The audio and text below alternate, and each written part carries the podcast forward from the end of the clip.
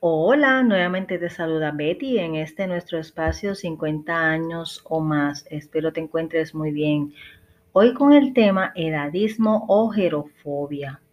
Quizás no has escuchado los términos, pero vamos a comenzar con su definición. Esto es un conjunto de actitudes discriminatorias e ideas negativas expresadas de diferentes formas y maneras hacia los adultos mayores de 55 años. Quizás podría ser un comportamiento ya repetitivo o comentarios repetitivos también por esa parte cultural que hay en nuestras familias. ¿verdad? Esa costumbre que nos presentan nuestros antepasados. También se escucha decir que los adultos vuelven a ser como si fueran niños, cuando en realidad el que mermen algunas capacidades no debería llevarnos a indicar que sería así. La realidad es que los adultos están llenos de muchas experiencias a diferencia de los niños.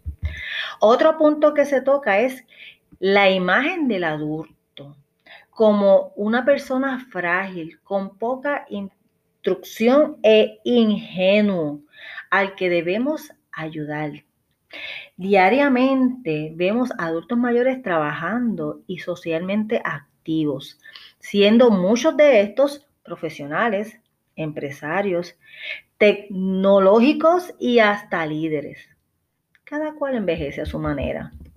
Pero un detalle que quiero presentar es esta forma de pensar hacia el culto a la juventud. Nosotros podríamos nutrir y enriquecer esta idea de la gerontofobia, ya que nadie quiere envejecer y llenamos los gimnasios, consultorios de esteticistas, hasta cirujanos plásticos para vernos y sentirnos jóvenes. Y hasta la discriminación autoimpuesta. Caminamos, pensamos y sentimos que ya no valemos nada al tener más de 55 años. Muy fatal ese pensamiento. Una característica de discrimen es que muchas veces quien lo sufre no la reconoce o no posee los medios para presentar y denunciar esta injusticia ante quien lo está cometiendo. Ni siquiera se está en disposición de organizarse para gestionar este tipo de discrimen. Más bien es un problema que se da en prácticamente todas las culturas sometiendo a las personas mayores a medidas y actitudes claramente discriminatorias. La verdad es que se puede ver algunas expresiones de edadismo y gerofobia de forma común, pasando eh, de los comentarios y actitudes como si esto fuera algo muy normal. En realidad no lo es. Se cree y se replica muchas actitudes hacia los adultos. Muchas veces no nos percatamos del daño que le estamos causando. Se nos presenta la idea que los adultos pues, comienzan a mermar en su forma de proceder, a ser dependientes de los más jóvenes, que su opinión no es importante, no se integran en, en actividades, discúlpenme, cotidianas. Le impedimos que se puedan expresar son ignorados al momento de la queja que puedan presentar. Pero aún algo más eh, trágico, lo, peor, ¿verdad? En muchas ocasiones nos convertimos o se convierten estas personas adultas en estorbo, ya sea para nuestros hijos, familiares, amistades y hasta para los vecinos y hasta podrían recibir mensajes equivocados de personas que los escuchan. A veces piensan que son quejas simples y en realidad es que están dejando saber que se sienten mal por la forma en que les tratan. También se pueden ver en otros ámbitos que se podrían dar a tu alrededor sin tener que ser un adulto, ni tener a un adulto dentro de tu hogar. Miren, hay muchas formas de, de, presentarlo. Está la falta de representación en la televisión y el cine. ¿A que no se habían puesto a pensar en esto? Prácticamente cualquier contenido que llegue a ser emitido por televisión, cine, obras de teatro o series cuentan con una clara falta de representación de personas mayores en lo general. Aparecen muy poco o bien no tienen un papel importante en lo que se está contando. El motivo es, ¿verdad? Se piensa, se presenta que la imagen de la vejez no vende porque se consideran antiestéticos. Muy mal. Así las personas mayores carecen de referentes y no disponen de figuras que visibilicen sus problemas propios y o sus situaciones.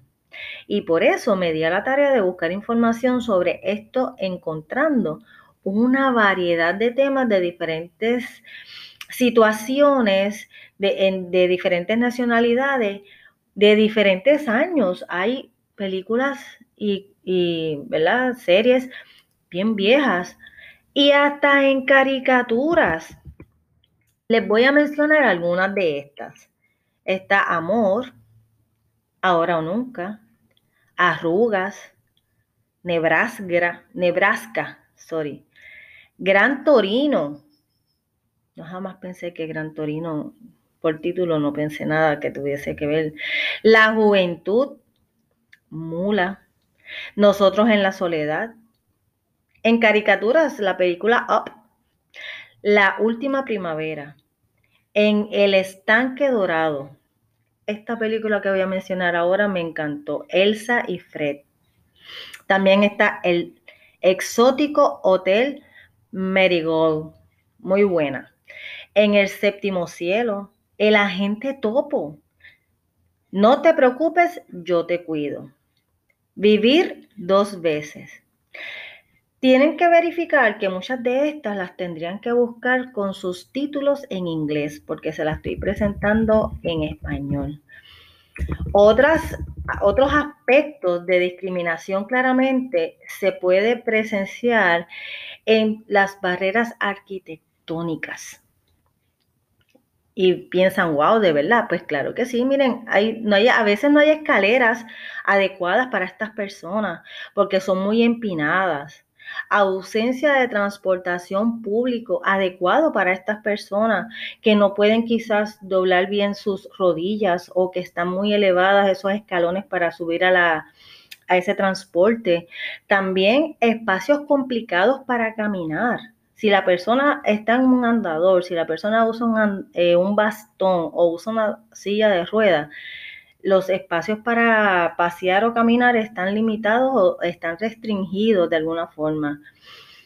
Eh, también, y esto es algo bien interesante, las letras pequeñas en medicamentos que los, ¿verdad? Las personas adultas necesitan pues anteojos o espejuelos, lupas para poder ver y descifrar qué es lo que está diciendo ese medicamento. En los menús de los restaurantes Muchas veces en los restaurantes no te presentan un menú con letras amplias. Igual los subtítulos en las películas. Hay muchas, muchos eh, lugares públicos y algunas empresas privadas que se están dando la tarea de ir trabajando en estos detallitos para que los mismos mejoren y podemos dejarles saber a la administración sobre las necesidades que hay dentro de ese lugar para las personas adultas. Eso no está de más presentarlo. También tenemos la discriminación laboral y este es un tema bien delicado, lo voy a tocar así bien por encimita.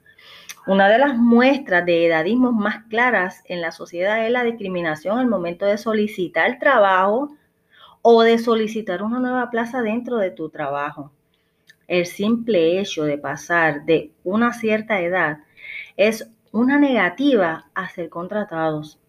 Además, esto lo sufre incluso gente que aún no ha llegado ni tan siquiera de 55 a 60 años. Debemos ver que aunque sí se presentan muchas empresas que no están en las de aceptar o emplear a personas adultas, hay un porcentaje pequeño que sí están dándose a la tarea de poderle brindar a a estas personas adultas espacios en sus áreas de trabajo. Lo que sí eh, encontré en las lecturas y en el diario es que a muchas personas de edad adulta le brindan trabajos que lamentablemente su ingreso es por debajo de lo que se podría dar y también están empleando a personas en espacios, no importando su grado académico o su conocimiento, en, trabajos un poquito, eh, ¿cómo les podría decir? Marginados. Todos los trabajos son dignos y todos los trabajos son importantes, pero muchas veces eh, llevan a las personas adultas al área de mantenimiento, al área de seguridad, a los restaurantes de comida rápida. Y eso pues hay eh, que tenerlo en cuenta. También está la estigma matización de la sexualidad en gente mayor.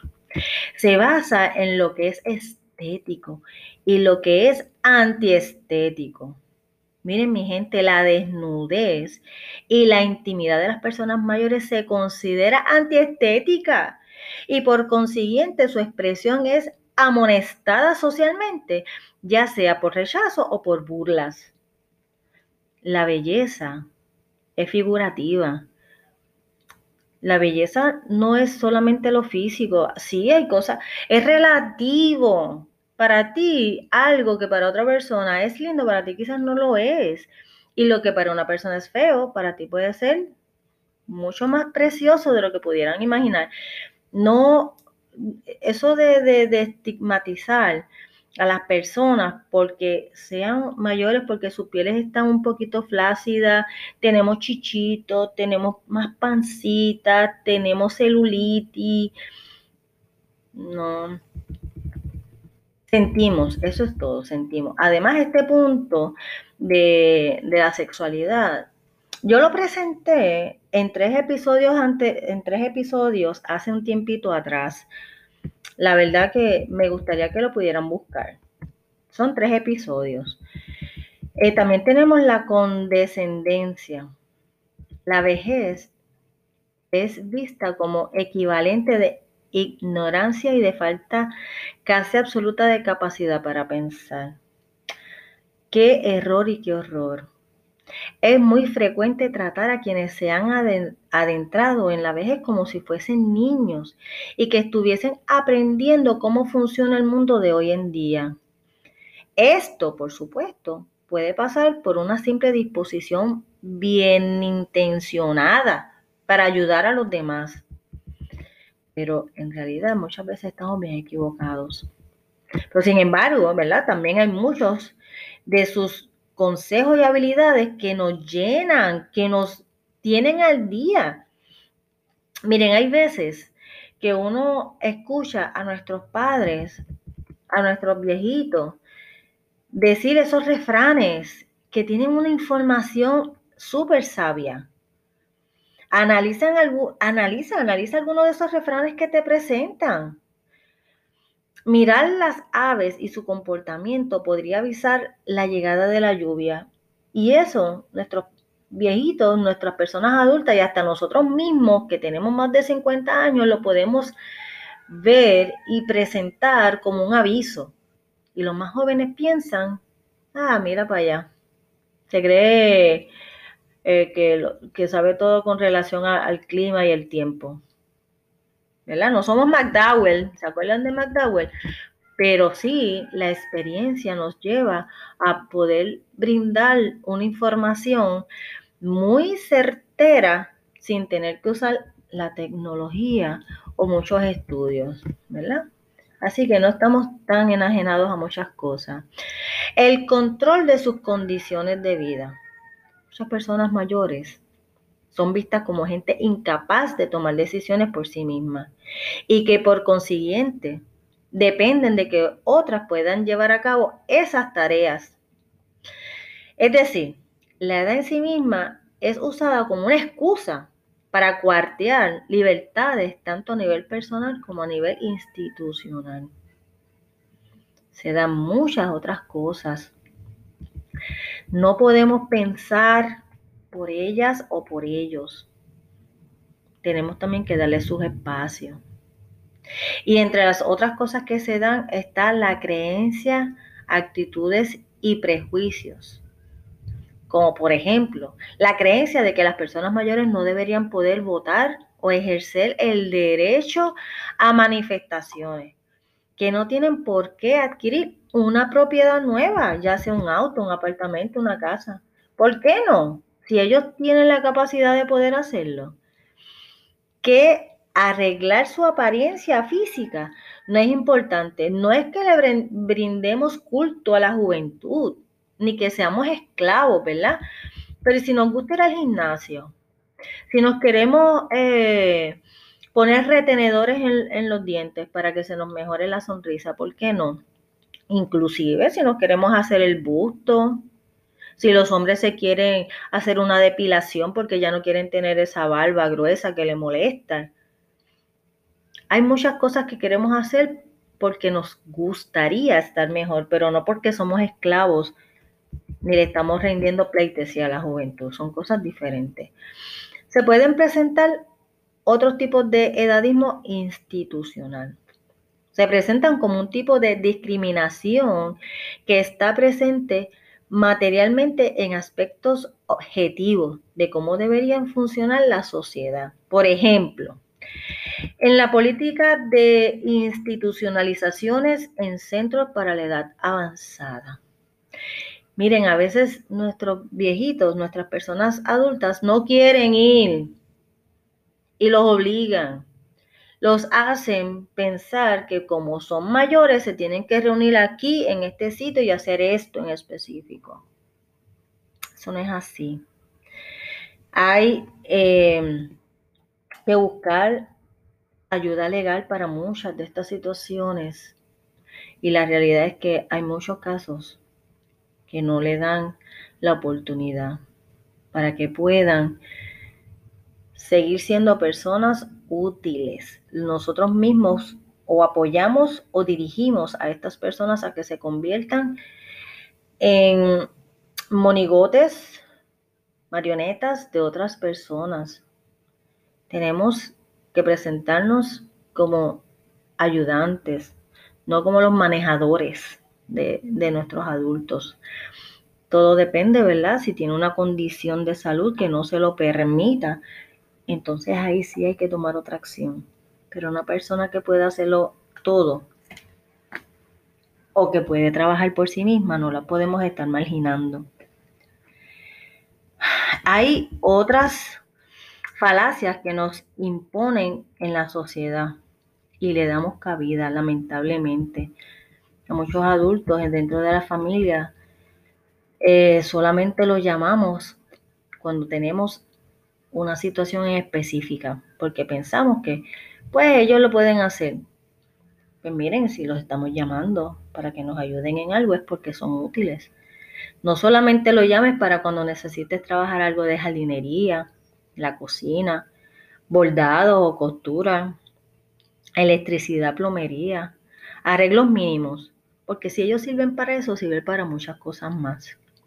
También buscamos a nuestras personas mayores para el cuidado de menores o para otras personas, cuando en realidad muchos de ellos no tienen la obligación de hacerlo y quieren hacer otras cosas y le imponemos. ¿Se acuerdan cuando trabajé también lo del abuelo esclavo? Aquí lo podemos ver. Para unas son buenas y para otras no. Así que tomemos en consideración sus propios deseos, nuestros propios deseos para poder vivir. La edad nunca es un límite, ¿verdad? Nunca es tarde para nada y ser adulto mayor no debería implicar que no se tiene el potencial para realizar muchas cosas y que no se tenga la capacidad de aprender o el deseo de adquisición ni lo, ni lo sostengas. El respaldo eh, que tengamos de nuestros familiares es bien importante. Por eso, la necesidad de presentar este podcast, que aunque también está basado en un artículo que, estuve leyendo del licenciado en psicología, el doctor Arturo Torres de la Universidad Autónoma de Barcelona, eh, también mi curiosidad porque ya yo estoy entrando a una edad mayor de 53 años, más cuido a mi mamá de una señorita de 84, mi jeva, como le digo yo, ¿verdad? Pues andamos para todos lados. Y tenemos que aprender que la sociedad nos impone, pero también la familia, las amistades, los vecinos, nos ayudan a encajonarnos. Y no podemos permitirlo. Mensaje de hoy. La edad no debería ser una barrera para nadie, ni para realizar nada, ni para que lo que tú quieras hacer sea un límite. La edad es solamente un número. Gracias por el apoyo y gracias por escuchar este tu espacio 50 años o más. Recuerda que me puedes seguir en Instagram como 50.60 y en Facebook como 50 años o más. Además que puedes escuchar estos podcasts en todas las plataformas que hay disponibles de podcast. Espero que tengas una feliz vida. Les hablo prontito. Chao, gente hermosa. Chao.